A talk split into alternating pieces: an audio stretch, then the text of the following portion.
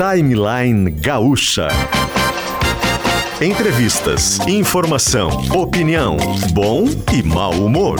Parceria Iguatemi Porto Alegre, Fiat, KTO.com e HCC Energia Solar. Paulo Rocha e Paulo Germano. Muito bom dia, são 10 horas e 8 minutos, uma manhã de sol, poucas nuvens, tempo seco em Porto Alegre, 28 graus na capital dos gaúchos. Bom dia, você que está ligando o rádio agora. Sim, estamos no espaço do Timeline. Estou ao lado de Paulo Germano nesta manhã de quarta-feira. Ficamos aí com vocês até as 11 horas da manhã com o que é notícia nas redes sociais, os principais assuntos do dia, interação com a nossa audiência e para não atrapalhar a vida do nosso ouvinte, então, na dúvida, chama de Paulo. Né, Paulo Germano? bom dia. Bom dia, Paulo Rocha. Bom dia aos nossos ouvintes. Um prazer estar contigo aqui, Paulo. Hoje o Luciano Potter, né, nosso titular, está voltando dos tá, Estados Unidos. Está na estrada. Mariana se sentiu um pouquinho mais força, a gripe que já tinha batido ela ontem, mas ontem ela entrou de casa, hoje achou melhor ficar. Melhoras para Mari. Exatamente, porque um ela está muito anasalada, sem voz. Então estamos aqui, Paulo Rocha e eu nesta manhã de quarta-feira. Paulo, é, tem um assunto que eu queria trazer aqui brevemente para uma discussão, que é o seguinte: ontem, a Frente Nacional dos Prefeitos, né, e o prefeito Sebastião Melo também está lá em Brasília, o prefeito de Porto Alegre, eles entregaram uma carta é, para o presidente Lula, no encontro que tiveram, é, fazendo reivindicações em relação a uma série de assuntos, mas o que eu quero tratar aqui é da reforma tributária. Qual é o receio deles, dos prefeitos, né? E do prefeito Sebastião Mello, aqui de Porto Alegre, também e de vários prefeitos do Rio Grande do Sul. Uh, é que o governo federal, na proposta de reforma tributária, Paulo, ele está unificando uma série de impostos, né? Que é para fazer uma simplificação. Chamado IVA. Isso. E realmente é necessário fazer uma simplificação, né? Pois é. Mas as prefeituras, o problema de, de, desse modelo que o governo federal está criando é que as prefeituras deixariam de ter autonomia sobre o ISS, né, ou ISSQN, que é o Imposto sobre Serviços de Qualquer Natureza, que é o principal tributo de arrecadação municipal. Quer dizer, o dinheiro recolhido com esse tributo não iria mais diretamente para as prefeituras. Tá? O, o vice-presidente Geraldo Alckmin, acho importante fazer esse, esse parênteses aqui, diz que os municípios não vão ter problema, que não vai ter queda de arrecadação, mas ele não explica exatamente por quê, como, ele não bota no papel, né? Nas telas que eles apresentam para os prefeitos, eles não dizem por que não, porque a verdade é que o, ISS deixa de ser repassado diretamente para as prefeituras. Os prefeitos estão receosos com toda razão. Por quê, Paulo? Porque faz 30 anos que o Congresso e, e o governo federal vão transferindo a responsabilidade para os municípios, né? Sim. Por exemplo, piso salarial dos professores, piso dos enfermeiros, piso dos agentes comunitários, 25% do orçamento tem que ir para educação, 15% tem que ir para a saúde, tem um marco legal do saneamento, tem que ampliar o número de vagas em creches, né? E tudo isso é muito justo. Não, não há dúvida, né? São investimentos que precisam ser feitos, são categorias profissionais que precisam ser bem remuneradas, mas os municípios vão acumulando essas obrigações e ninguém aponta de onde é que vai sair o dinheiro. Né? É, é sempre assim, né, PG? Sempre paga assim. a conta, né? E, e, isso faz 30 anos que está acontecendo, né? Cada vez a participação dos municípios no bolo tributário é, é menor e o brasileiro vai pagando menos imposto. Na, perdão, o brasileiro vai pagando mais imposto, mas menos do, do percentualmente do bolo tributário vai para os municípios. Então, o governo federal precisa explicar um pouquinho melhor isso para os prefeitos. Né? A reivindicação que eles fazem, a cobrança, ela é pertinente de fato, é uma preocupação bem razoável e tomara que o governo federal seja sensível a essa pauta e faça a reforma tributária sem arrancar dos municípios o pouco que eles ainda têm. Esses dias aí o ministro da Fazenda, Fernando Haddad, deu uma declaração dizendo alguma coisa do tipo que quase 90% da arrecadação lá na ponta, né, a arrecadação final, vai ficar no, no, local final da cobrança lá, né, onde o serviço, onde há o destino do, do do, do, do, produto, do serviço onde ele é prestado, né? Então, a questão é sempre essa margem dos quase 90%, né? Então, quer dizer, tem uma margem aí que pode impactar nas contas, está tudo é, muito em aberto ainda. É, o receio maior dos prefeitos é esse, Paulo, porque na prática, né, o que está colocado no papel mesmo, que a proposta diz objetivamente, é que as prefeituras passam a ter menos autonomia sobre o imposto municipal principal, que é o ISS. Então, uma preocupação muito grande, muito pertinente e, enfim, é legal que a sociedade fique atenta sobre isso. É essa concentração de recursos, de impostos que acaba ficando no âmbito federal, aquela popular benemerência com chapéu alheio, né? Tão antiga já. É passa, passa das relações, por exemplo, o pessoal certamente lembra da Lei Candir, né? Até hoje é um assunto. É um bom o exemplo. governo federal, né? instituiu aí uma, uma conta que ficou para os estados pagarem, sob a promessa de depois restituir, e ficou por isso mesmo, né? Ficou por isso mesmo, uma grande novela já, já de muito tempo. E no âmbito municipal, né? Quantas vezes a gente já noticiou aqui, era uma reclamação, por exemplo, das empresas de ônibus passando pelo transporte público, que era a instituição de políticas públicas, de isenção de, de passagem, de tarifas, sempre, sempre sob a conta do, das empresas, né? Da, é. Das empresas e do município, quando não é das empresas, né? Sim, daí sim, daí entrou. A, a, o município passou a, depois de muito tempo, a subsidiar, a subsidiar isso, né? isso né? Mas isso. até então ficava por conta também da empresa. E, e aí o município vai se esguelando cada vez mais. É, Por que, que esse assunto é importante, então. né, Paulo? Só para finalizar, porque eh, quando vem pouco né, dinheiro do bolo tributário para o município, ocorre uma distorção que é para fazer qualquer obra, por exemplo, qualquer reforma num prédio importante ou para construir uma ponte, né, ou para fazer qualquer coisa. O prefeito tem que sair mendigando para o governo federal, implorando por dinheiro, porque a grana toda ficou lá em cima. Né? Isso já acontece hoje. E essa é uma lógica, tu pegou um exemplo bom ali, Paulo, essa é uma lógica de império, né? Não é uma lógica de federação. O Brasil é, é uma federação. Os estados e os municípios deveriam ter sua própria autonomia financeira. E é no império que o poder central arbitra, decide sobre tudo que acontece em qualquer canto do país. Né? Essa não é uma lógica federativa que deveria ser a lógica do Brasil. Então, esse é um, esse é um problema sério que não é de hoje, né? é um problema antigo, mas que agora, com a discussão da reforma tributária, ele volta à mesa e precisa ser debatido. É, o tema, apesar de técnico e árido para uma parcela da nossa audiência, mobiliza outra parcela também, né? A opinião do Edson aqui, que mandando sua mensagem no 996995218, diz o seguinte, né? Tem que federalizar sim, na opinião dele, o SS, QN, pois se, na, a, na opinião dele, em âmbito municipal, não há um sistema correto de arrecadação, porque se trata de imposto por declaração e há muita sonegação. Né? Obrigado à audiência lá de Guaporé, na escuta do programa. Saudando aqui, inclusive, os nossos parceiros do Timeline para Fiat Pulse, o SUV que pulsa com você. Quem procura moda e estilo com exclusividade encontra no Iguatemi. Agora com loja Armani Exchange. Venha conhecer kto.com, onde a diversão acontece. Energia solar só se for por assinatura. Escolha um plano de economia da HCC Energia Solar e livre-se das burocracias de instalação. Os nossos parceiros aqui de todas as manhãs no timeline que tem eu, Paulo Rocha e Paulo Germano, excepcionalmente nessa configuração aqui. 10 e 15 marcou o sinal eletrônico. Muda o gesto, Billy. Ah, eu sempre quis fazer isso. um poderzinho, né? É, um pequeno poder, né? Um pequeno poder. São 10 horas e 15 minutos, 28 graus a temperatura em Porto Alegre.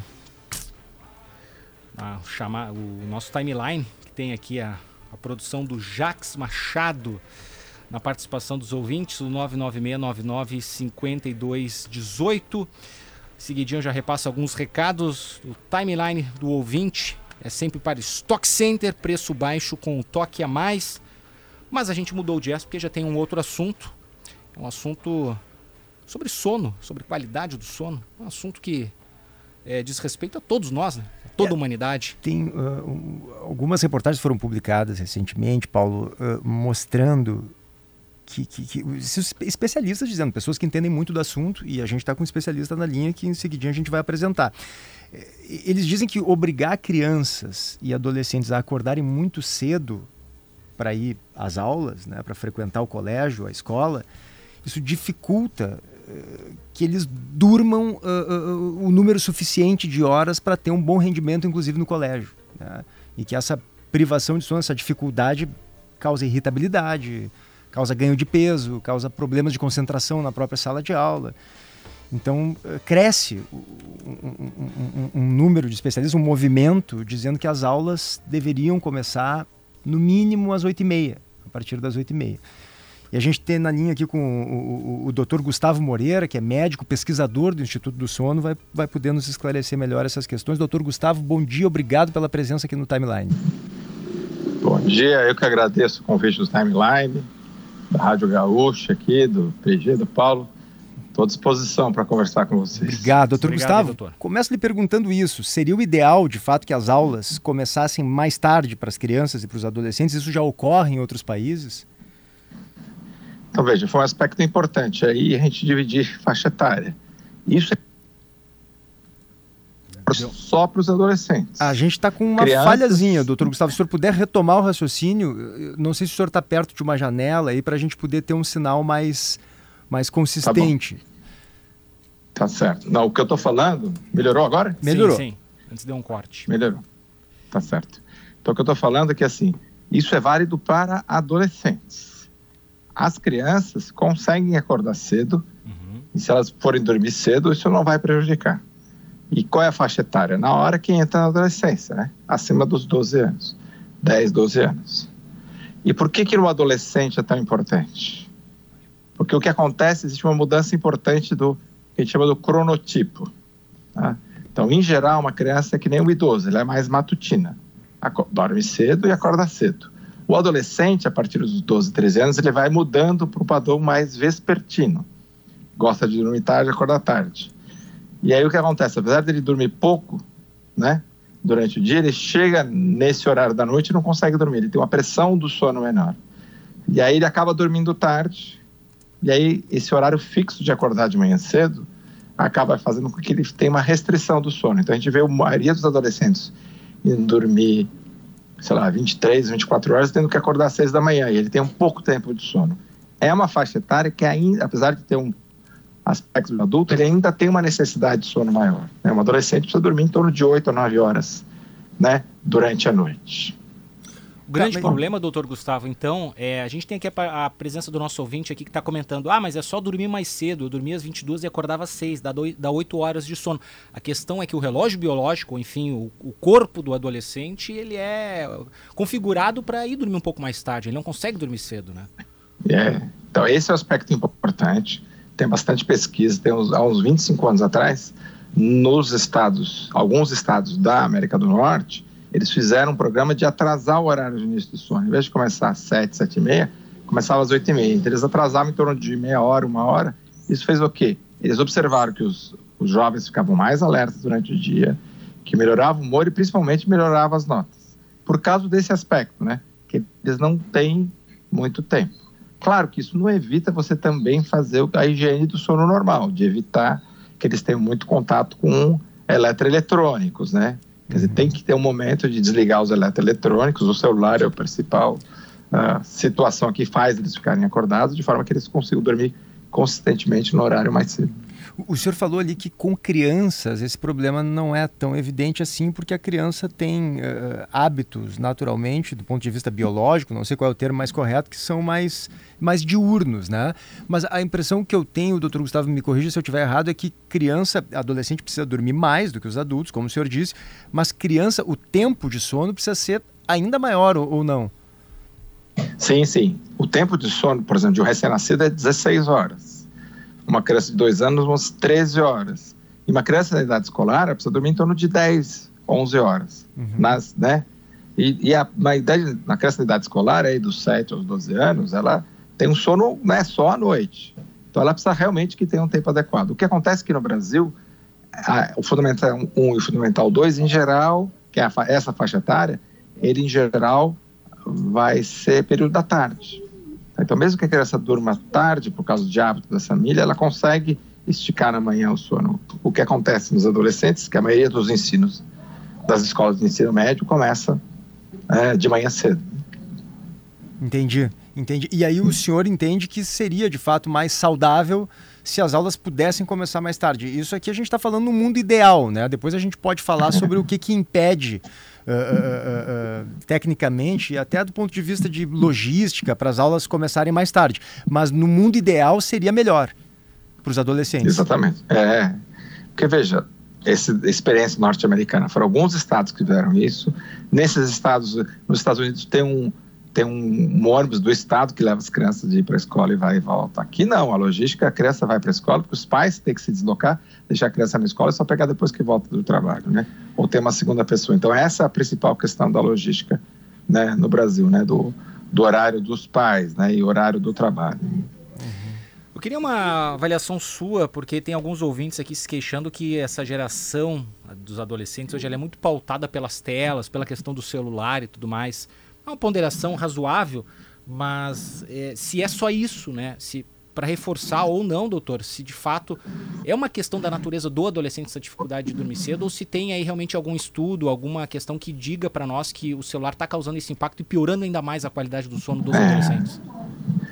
A resposta simples é as duas coisas, né? Antes de ter os telefones inteligentes, já tinha já tinha esse problema de sono nos adolescentes, né? Eu falei que faz 20 anos que tem isso. Pois é, tá eu, me lembro, eu me lembro, doutor, como adolescente que fui, como Paulo Germano já foi, claro, tom sepsi, assim, meio preto e branco, pra, mas pra a gente era, lembra. Pra mim era dificílimo. E a gente tem lembranças, né, de dormir com a, com a cabeça na, na, carteira, na classe ali, né, o professor xingando porque tava cochilando, acordava com a classe meio molhada de ficar respirando ali e tal. Então, quer dizer, e não tinha celular naquela época, né? Não tinha? É. é. Exatamente. Então, veja, é uma coisa que já existe na natureza do adolescente, do desenvolvimento nessa fase da vida. Só que, assim, a quantidade de luz que a civilização humana consome hoje em dia, principalmente fez o quê? Que estendeu o período de, de claro, né? Então, ou ele está numa televisão, no tablet, no celular, e aquilo está dizendo para o cérebro, a gente tem um centro que controla o sono, né? Está dizendo que é dia, então o indivíduo não vai ter sono. Então, biologicamente, gente não tem isso. Aí ele fica com em contato não só o conteúdo, mas também a quantidade de luz. E as pesquisas fizeram assim, Faz diferença se é um videogame, se é uma mídia social, se estiver estudando, não, mesma coisa. Independente do que ele esteja. Você imagina que o videogame que tem mais ação, teoricamente seria pior, mas todos eles têm um impacto negativo no, no sono.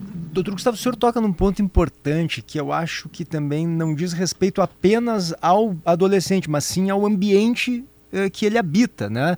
Me parece que depois de determinado horário, a, a, dinâmica da casa deve começar a operar num, numa batida mais, mais abaixo, né? Eu digo assim, começar a, a baixar as luzes, é, não ligar tanto aparelhos eletrônicos, quer dizer, ter, começar a ter um direcionamento para o momento de dormir. Eu tenho essa impressão, ou, ou não faz sentido? Faz todo sentido. Eu acho que foi um hábito que a gente perdeu com o tempo. Eu acho que tem a ver muito com as mudanças da, civilização humana, né? Quer dizer, menos vida rural, mais vida urbana, né? A questão do tempo dos, de trabalho aumentou, o tempo de deslocamento no ambiente urbano é maior, então você chega tarde. E é e a quantidade de. Você está me ouvindo ainda? Sim. Uhum. Alô? Ouvimos bem. Alô? Tá, tá. Acho que entrou uma, uma, uma ligação. Aí a quantidade de, é, de dispositivos de entretenimento que tem, tá certo? Então, o que a gente fala da higiene do sono é, em algum momento da, do início da noite, tem que desligar eletroeletrônicos. Então, em crianças pequenas, escureceu é para desligar os eletroeletrônicos.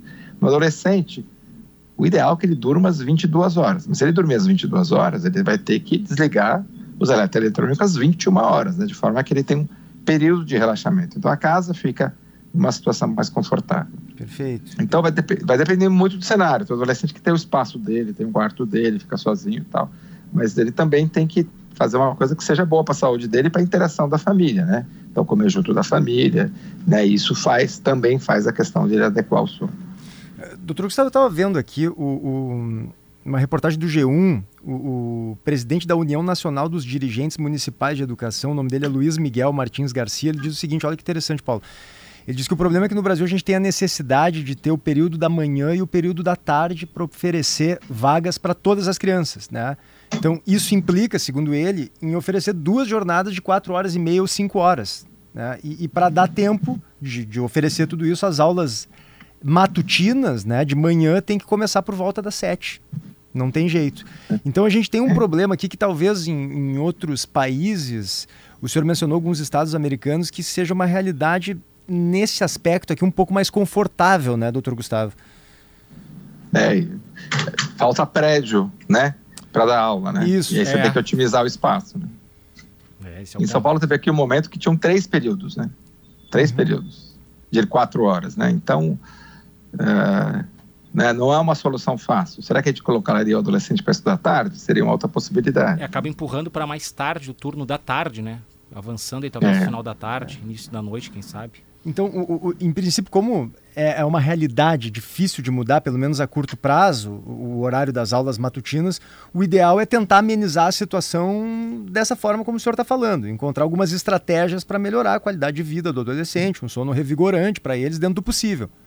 É, e isso que você consegue ir no dormir mais cedo.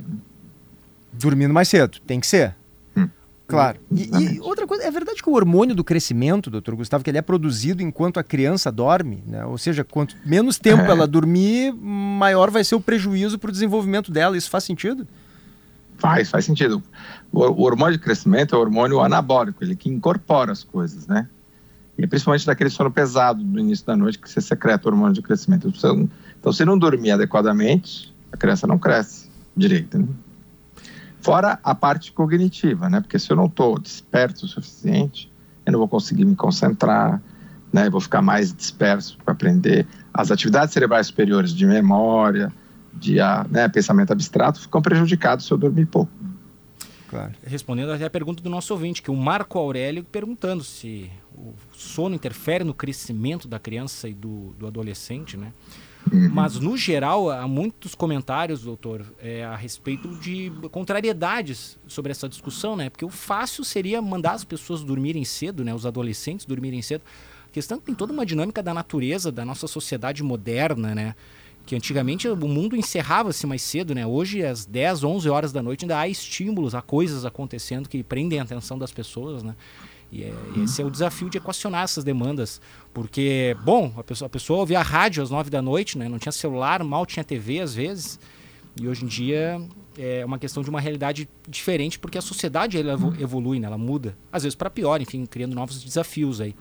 Mas, no geral, doutor, a humanidade, aproveitando esse mote, está dormindo pior nos últimos tempos? Não só Ah, adolescentes? sem, ah, sem dúvida, né? No século, do século XX para o XIX, já tinha diminuído uma hora e meia a humanidade como um todo. E agora, nesse novo século XXI, também diminuiu a, a quantidade de sono. E aí, né, aumenta a chance das doenças do sono, né? Tem mais doenças mentais, que isso prejudica o sono. Tá? E o que, que o senhor tem observado em relação a isso? A- isso? Porque cresceram essas doenças mentais, de fato, por causa de um sono ah, não É. muito saudável? Veja, é difícil dizer qual é a causa e efeito, né? Você dormir mal aumenta a chance de você ter doença mental, se ter doença mental atrapalha o sono, né? Uhum. Isso é uma coisa que acontece. Outra coisa, assim, com o sedentarismo que a gente tem, aumentou muito a obesidade, né? E a obesidade nos adultos e no adolescente também é um fator de risco para ter apneia obstrutiva do sono. Tá certo? Claro. Então, isso também é outro fator que prejudica o sono. Se ele tiver muita apneia, ele dorme mal e acorda mal no dia seguinte. E vai ter todos esses prejuízos aí, né? Da parte cognitiva. É, qu- Quais são os sintomas que as pessoas têm que ficar atentas pra, a respeito da sua qualidade do sono, doutor? Se ele acorda de manhã cedo com a sensação que o sono não foi restaurador. Certo? Uma coisa é você demorar um pouquinho para engatar a segunda marcha, né? Você demora um pouquinho. Outra É, coisa é eu o indivíduo todo dia acordar cansado, com a sensação que o sono não foi adequado. A, a gente. A outra coisa é se o Diga. companheiro do quarto fala que você ronca, né? Claro. Pode ser de. O ronco É. que é de vez em quando, tudo bem. Agora, aquele ronco que é todas as noites, aí isso é um sinal de alerta. Uhum. Tá certo? É. E, se, e se você desperta muito à noite, né? Demora para dormir, desperta, demora para dormir de novo. E veja, nós tivemos três anos de pandemia, ainda está no fim, né? Mas isso deu muito problemas do isolamento social, deu muito problema mental, né? Então, hoje, o que nós estamos vendo agora é a quinta onda, né? O quanto de, de consequências da Covid, seja do vírus, seja do isolamento social, o que, que se provocou na sociedade como um todo. Doutor Gustavo, eh, tem uma dúvida que eu não quero deixar de tirar com o senhor aqui. A gente ia se despedir, eu ia me esquecer de fazer essa pergunta importante. Eh, medicamentos. A gente tem ouvido falar muito de melatonina, né? Donarém, Zolpidem. Eh, o que, que o senhor acha? Está se usando em excesso? Isso pode se usar desde que com acompanhamento médico? Qual é a sua avaliação? Veja, o tratamento medicamentoso é específico e precisa do acompanhamento médico. Inclusive Tá a melatonina, melatonina. que o pessoal diz que é mais eh, natural. Tá. É, os outros indutores do sono, isso, né, a gente sabe que não é o principal tratamento para insônia de adulto. É o tratamento, uma terapia cognitivo-comportamental, é o melhor tratamento para insônia no adulto. Em relação às medicações para induzir o sono, a melatonina surgiu como se fosse a bala de prata, que vai resolver tudo. E veja, a indicação da melatonina é para quem tem problema do ritmo circadiano, que não produz melatonina. Por exemplo, uma pessoa que é completamente cega, que não tem influência da luz, aí ela precisa dessa melatonina para poder ciclar e saber o que é o dia e o que é a noite. Mas hoje em dia todo mundo, ela veio liberada como se fosse um suplemento alimentar, como se desse não fosse nada. Mas a melatonina é um hormônio. A outra coisa é que as pessoas estão dando uma dose muito maior do que seria a dose adequada. E essas formulações que vendem nessas lojas de suplemento alimentar, elas não têm o está escrito lá 3 miligramas, 5 miligramas, ele não equivale ao que é normal. Então tem vários problemas de formulação que aumentam o risco de intoxicações. Recentemente, o órgão americano, que é o CDC, né, Center of Disease Control, que ele mostrou a quantidade de intoxicações, intoxicação pela melatonina, nos últimos 10 anos aumentou em 500%. Hoje em dia, a intoxicação melatonina em criança é 5% de todos os tipos de intoxicação. Uhum. Então, uh, junto do, né, do uso, achando que é uma coisa que não vai, tem a chance do abuso de ter problemas. Então, acho que as pessoas precisam ficar claras de que realmente tem que tomar cuidado. É um hormônio, tem que ter uma indicação e tem que ter monitorização. A pessoa saber a indicação certa do que fazer. Tá Doutor certo. Gustavo Moreira, médico, pesquisador do Instituto do Sono, muito obrigado por nos atender, por nos tirar essas dúvidas aqui e, e, e tenho certeza de que o senhor trouxe informações fundamentais. Quer dizer, o ideal seria se as aulas começassem mais tarde mesmo para os adolescentes. Não é possível no Brasil por questões logísticas, por questões uh, inclusive uh, técnicas, né, que envolvem o setor de educação, que envolve contratação de professores, locais para dar aula. Então, o ideal é que pelo menos a gente consiga melhorar a qualidade de vida desses adolescentes com um uhum. sono mais uh, revigorante e, e, adequado. Obrigado, doutor Gustavo. Um abraço para o senhor. Obrigado, bom dia. Eu agradeço a disposição. Prazer falar com os irmãos gaúchos. Obrigado. 10 horas e 34 minutos. A gente tem que pegar um intervalo, agradecendo ao doutor Gustavo. E apesar do assunto ser sono, não deu sono na nossa audiência. O pessoal se mobilizou mandando muitas provocações a respeito do tema do sono, porque, enfim, né? Todos, todos nós dormimos, né? Alguns poucos, outros muito. É, um terço então, da vida dormindo, né? né? Então é um assunto importante. 10 e 34 a gente vai ao intervalo e já volta. Tem mais timeline. Quem procura moda e estilo com exclusividade, encontra no Iguatemi. É aqui que estão as melhores marcas de moda feminina, masculina e infantil. E com uma novidade incrível para você. O Iguatemi tem uma loja completa Armani Exchange. Venha nos visitar e conferir de perto os lançamentos da marca. Iguatemi, onde eu me encontro.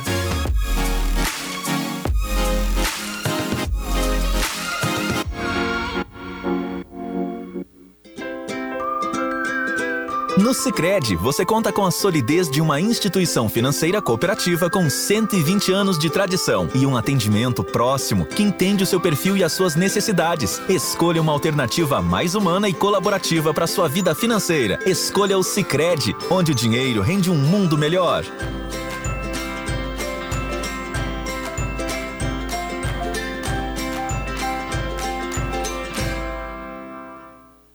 Nas ruas. Proteção e cuidado é bom e mais em conta do que você imagina. Acesse segurospratodos.com.br e conheça os tipos de seguros e histórias reais de quem já usou e indica. De volta com novas informações, destacando o semáforo em amarelo piscante no cruzamento da Farrapos com a Conde de Porto Alegre. A prioridade é proteger as conquistas e principalmente as pessoas que estão ao seu lado na estrada da vida. Acesse segurospratodos.com.br e saiba mais.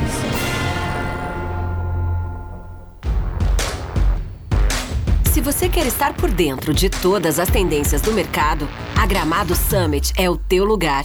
De 12 a 14 de abril de 2023, milhares de pessoas estarão reunidas em Gramado para discutir o futuro.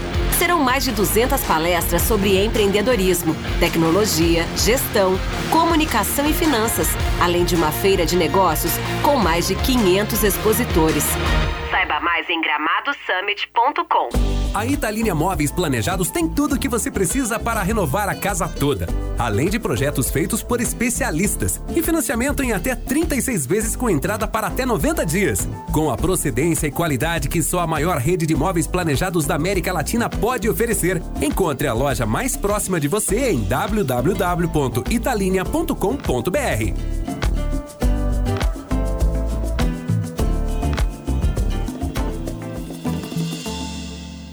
Cabe na construção da casa, na reforma da cozinha ou do seu negócio. Contratar uma arquiteta, um arquiteto, é sempre o melhor investimento para fazer o seu sonho caber direitinho no seu orçamento, sem correr riscos. São eles que deixam os espaços mais práticos, garantem materiais com melhor custo-benefício e valorizam o seu imóvel, tudo num projeto dentro da sua necessidade. Porque em todo projeto cabe um arquiteto, uma arquiteta, uma campanha CalRS. Compre no Stock Center de onde estiver e escolha receber em casa ou retirar na loja. Acesse o site estoqueonline.com.br ou baixe o app Estoque Online e confira as ofertas especiais que preparamos para você curtir com muito mais economia e diversão. Estoque Online, um toque de praticidade para a sua vida. Aqui no Stock Center seu dinheiro rende mais. 10 horas e 38 minutos, 10 e 38. Aproveite a oferta Fiat Pulse com taxa zero. Faça seu test drive no SUV da Fiat. Consulte as condições em ofertas fiat.com.br no trânsito. Escolha vida. Fiat é um dos parceiros aqui do Timeline, assim como Iguatemi. Tem novidade quente para quem gosta de moda com exclusividade. Agora você encontra a loja Armani Exchange no Iguatemi. Venha conhecer. E KTO. Quer colocar uma pitada a mais de emoção no jogo que vem por aí? te registra na KTO.com e te diverte. E HCC Energia, no projeto Liberty Energia Solar por assinatura da HCC, você adere a um plano de economia mensal sem investimento e sem instalação e 100% online. Acesse e conheça hccenergiasolar.com.br. Jubilee, a gente muda o jazz. Para Cal RS, em todo projeto e obra, cabe um arquiteto, uma arquiteta Cal RS. Às 10h39, um dos assuntos entre os mais lidos neste momento lá em gzh.com, o lançamento de um edital esperado há muitos anos, concurso público, Paulo Germano, sempre é um assunto muito pop entre é. a nossa audiência, muito popular. Para falar conosco agora sobre o lançamento do edital de concurso para contratação de professores, está na linha conosco a secretária estadual da Educação, Raquel Teixeira. Secretária, bom dia, bem-vinda ao Timeline. Muito bom dia, Paulo. Bom dia, PG, a todos os ouvintes aí da timeline da Rádio Gaúcha. É muito bom a oportunidade de falar com vocês. Era um concurso há muito tempo esperado, secretária. É, dez anos, né? Exato. Há, há dez anos não havia concurso no Estado. O último foi 2012, não é?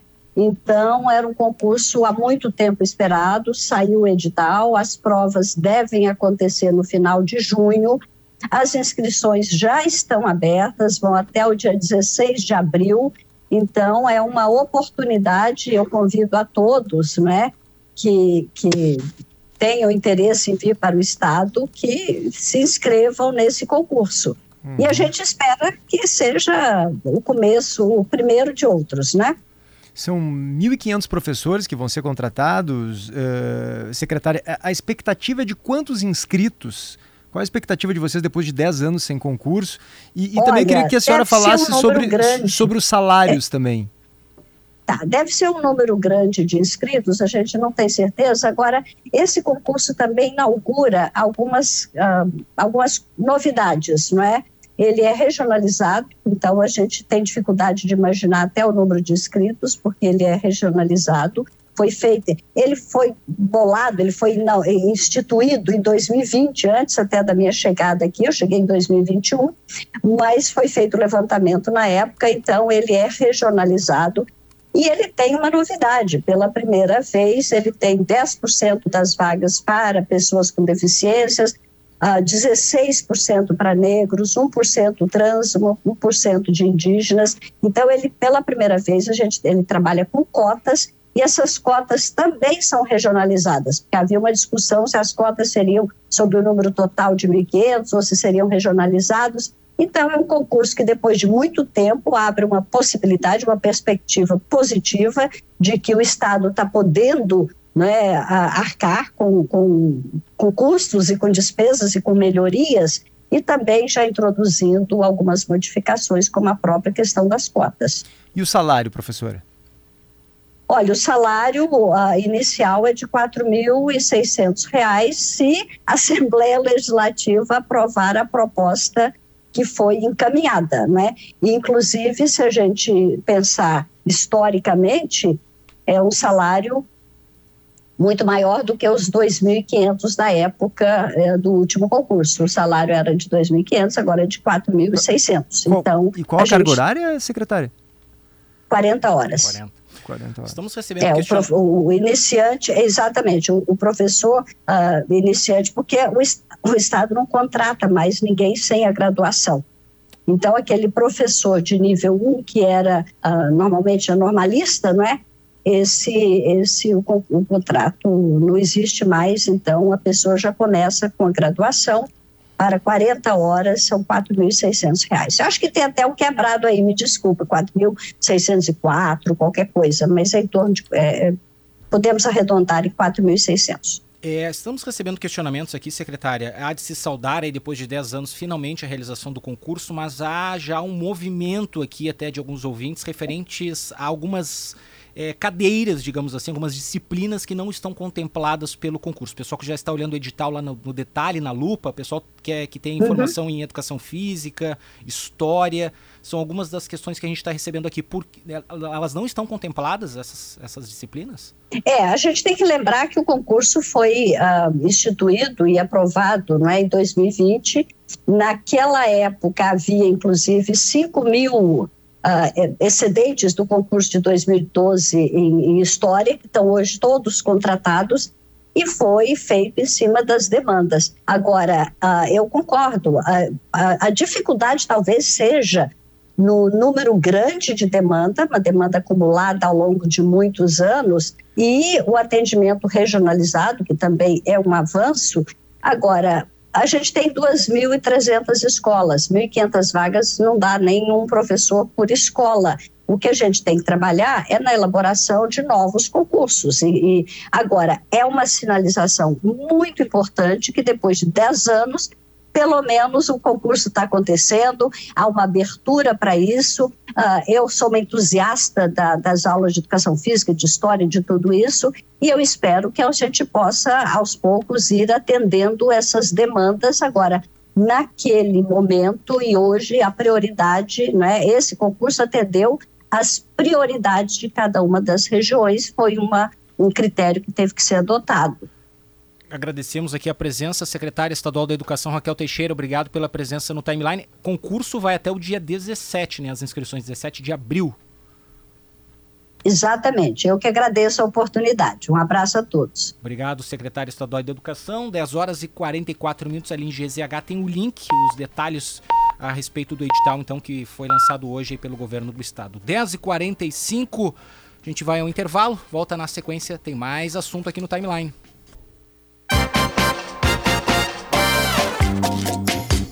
10 horas e 49 minutos. Eu e Paulo Germano estamos hoje é. aqui na ancoragem do timeline.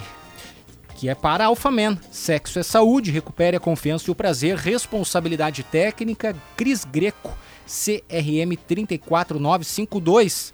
Destacando também o Gramado Summit, o Festival do Futuro, de 12 a 14 de abril de 2023. Italínia Móveis Planejados tudo o que você precisa para renovar a casa toda. É, hoje tem muito assunto no nosso timeline. Falamos de sono, de concurso do magistério, vamos falar sobre cinema agora, Paulo Germano. Eu acho sensacional. É, ele é um ator carioca, né? Mas tá lançando mais um filme aqui, gravado no Rio Grande do Sul em outros estados também, mas pelo que eu entendi aqui, ele interpreta um gaúcho mais uma vez. Tiago Lacerda, nem o Werner Schindman fez mais gaúcho que tu, eu tô achando. Tudo bem? Bom dia. bom dia, bom dia, Paulo, PG. Prazer estar prazer. falando com vocês, rapaz. Pois é, você vê, né, cara? Que coisa, né? A vida é muito doida, né? Eu tive que sair do Rio de Janeiro e trabalhar no Rio Grande, né, cara? Ainda bem que tem o Rio Grande para pagar as contas. Que legal. Fala um pouquinho sobre esse filme, Além de Nós. Uh, tu interpretas um, um, o tio de um peão né, do interior do Rio Grande do Sul e eles saem numa viagem, os dois, pelo que eu entendi, eles têm uma visão de mundo completamente diferente e, e isso gera uma, um, um, debate, uma, uma, uma discussão muito rica, né? É, o, o, Além de Nós é um filme do Rogério Rodrigues, um filme que se passa na estrada, né? Ele tem essa característica que, que é muito curiosa, muito interessante, muito é, desafiadora para a gente que faz, né? Um road movie, como seria. E é um filme que trata desse conflito, né? A história de um jovem que tem um tio, eles têm uma relação é, distanciada, uma relação é, um pouco conflituosa em função é, da situação da família, que quem acompanha o filme vai entender um pouquinho mais. Mas a verdade é que no início do filme acontece um evento e esse rapaz é, é convocado uh, uh, por esse evento a fazer uma jornada do interior do Rio Grande do Sul, bem da, da, da, da fronteira do, do, Brasil com o Uruguai, com a Argentina, é, em direção ao Rio de Janeiro. E a gente sai, a gente partiu de Bagé, de ônibus, né? E conta a história desse, desses dois, desses dois personagens. E essa viagem, ela não só é, é, é, é, o filme em si, né, a própria trajetória do filme, é à medida em que a gente caminha né, na direção do, do Palácio do Catete, que é o objetivo do personagem, mas é também um, uma jornada de reencontro entre os dois personagens, né, um tio e um sobrinho, que à medida que a história caminha, eles vão se reconectando, se redescobrindo e estabelecendo um vínculo perdido, né? É uma história de amor, de afeto, uma história que leva muito do Rio Grande do Sul para o Brasil e também traz muito do Brasil para o Rio Grande, né? A gente vê é, à medida que o filme caminha, a paisagem mudando, o sotaque mudando, né? É, é um filme muito interessante e conta essa jornada de afeto entre os dois. É muito bonito. Eu queria perguntar sobre road movie, porque é uma fórmula entre aspas, digamos, batida, ela é comum no cinema é, pela plasticidade, pela questão de exibindo imagens bonitas ao longo do filme, né, ao longo da obra. Mas por que que esse road movie ele funciona tão bem em termos de roteiro, né? O que que a viagem diz a respeito da natureza humana, Tiago? Eu acho que é uma bela metáfora, né? A gente segue na nossa estrada, cada um no seu caminho, com a sua, com a sua cultura, com a sua trajetória, com a sua origem, né? com as suas dificuldades, com o seu maravilhamento, né? E, e eu acho que o, o, a ideia de você filmar na estrada é um pouco se valer dessa metáfora, mas também é essa circunstância, né, da, da, da jornada viva, né, é, de uma coisa mais itinerante, mais mambembe, um tanto quanto precário também, porque a própria situação exige uma série de dificuldades, né? A gente tem momentos que a gente para no meio da estrada, desce todo mundo, a gente filma naquela locação, volta para o ônibus e segue viagem. Então, assim, essa dinâmica é uma dinâmica muito inusitada. É, é, mesmo para gente é raro, né, essa oportunidade de fazer um filme que tem essas características. Então, uma das coisas que, que, que me, me convidaram também para o filme é, foi essa circunstância toda, e foi muito interessante é, a forma como a, a equipe de cinema, como, como a nossa equipe se juntou, se uniu em torno do que a gente estava fazendo, a própria situação também colaborou para esse jeito, né, dessa conexão, dessa colaboração no set. Então foi muito, muito interessante. E a estreia nacional, Thiago, do filme é no dia 23 de março, né, quinta-feira uhum. que vem, na outra quinta-feira. É, onde é que vai passar? É nos cinemas? Sim, sim, sim. Sim, a gente vai estar com o filme vindo para cartaz. E aí, dia 23, em Porto Alegre, tem um lançamento oficial aí da, da da campanha do filme. Tu vai estar aqui, Thiago? Eu não sei, cara, ainda não consegui saber. Eu tô envolvido já com trabalho para TV e quando isso acontece a gente fica meio é refém. É verdade, né? tá fazendo novela, né? Uhum. É, então uh, já retomamos aqui um mandamento, então eu ainda fico meio na dependência de como vai ser a semana que vem, que ainda é um mistério.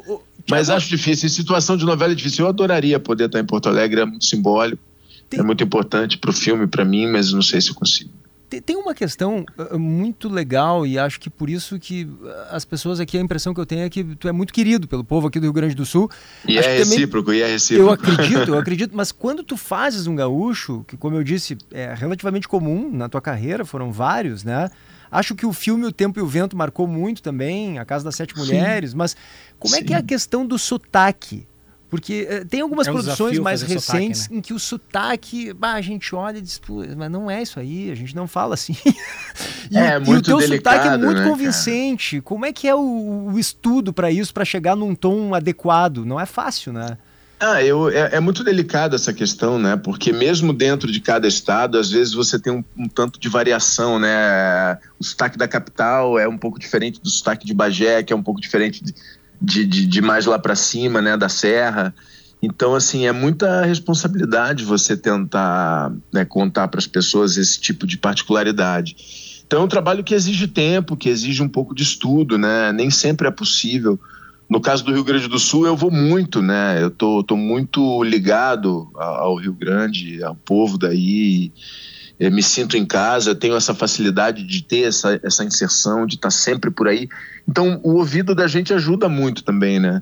Você que, acaba Thiago? aprendendo a aguçar o ouvido, porque a, a, o sotaque nada mais é do que música, né? Você precisa entender ali a melodia de cada região, de cada de, a particularidade de cada uh, de cada língua, né? De cada som e aí aos pouquinhos você vai conseguindo achar. Existem profissionais que ajudam a gente, os profissionais de prosódia, a gente especializado que estuda a língua, né? Então assim tem é difícil, cara, é difícil e acima de tudo é um risco, né? Porque sempre corre o risco da, de alguém se ofender e né, achar que é uma caricatura, né? Essa coisa de cair na caricatura também é uma cilada. Claro. Então é delicado, é delicado. É bom, que bom que, que, que, que passa desapercebido. Tu, tu tava dizendo um que carioca fingindo que é gaúcho.